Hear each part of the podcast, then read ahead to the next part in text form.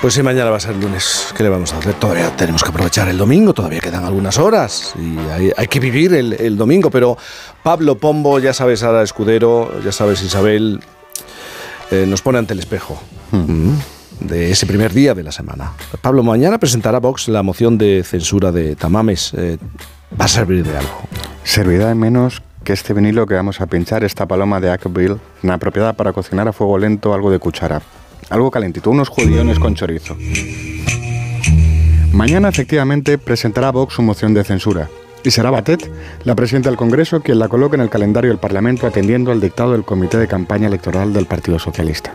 No es bueno que el Poder Legislativo se someta al interés de ningún partido, no deberíamos aceptarlo y desde luego no tendríamos que acostumbrarnos.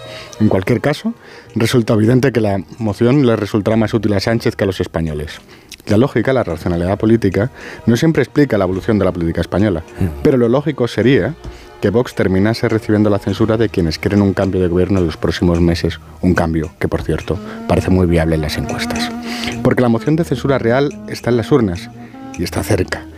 Y eso será con toda seguridad lo que irá al Partido Popular. Oye, ¿y tú qué opinas de, Tamames? Eh, porque muchos nos estamos preguntando, ¿por qué en este momento, bueno, en este momento y en otro a lo mejor, ¿por qué da el paso? A Tamames hay que tratarle con respeto, claro, como a todas las personas mayores que merecen nuestra consideración. Tener casi 90 años no te convierte en un ciudadano de segunda, no te invalida políticamente en ninguna democracia. La edad no te da la razón y tampoco te la quita.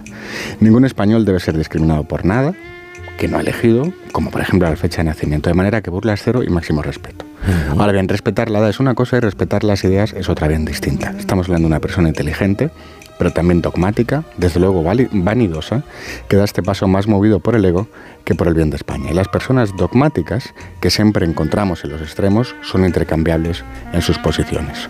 Pueden estar en el Partido Comunista, pueden estar en Vox y pueden pasar de un polo a otro sin demasiados problemas de conciencia, porque el pensamiento dogmático siempre termina siendo totalizador, sin matices, ajeno a la realidad del alma humana y a la complejidad y diversidad de la sociedad. De hecho, en España y en el resto de países ya hemos perdido la cuenta de los intelectuales y referentes de la extrema izquierda que han migrado hacia la extrema derecha en los últimos años. Por eso, ante esta moción de censura, creo que la labor de los demócratas consiste en respetar a la persona mientras se combaten sus ideas con fortaleza. Dicho otro modo, en defender la centralidad, que es donde mejor podemos encontrarnos todos y todas. Bueno, vamos a hacer una cosa. Versos con gafas de sol puestas para la eternidad.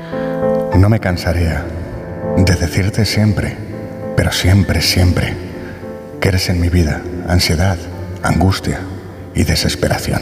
No me cansaría de decirte siempre, pero siempre, siempre, que eres en mi vida ansiedad y angustia y desesperación.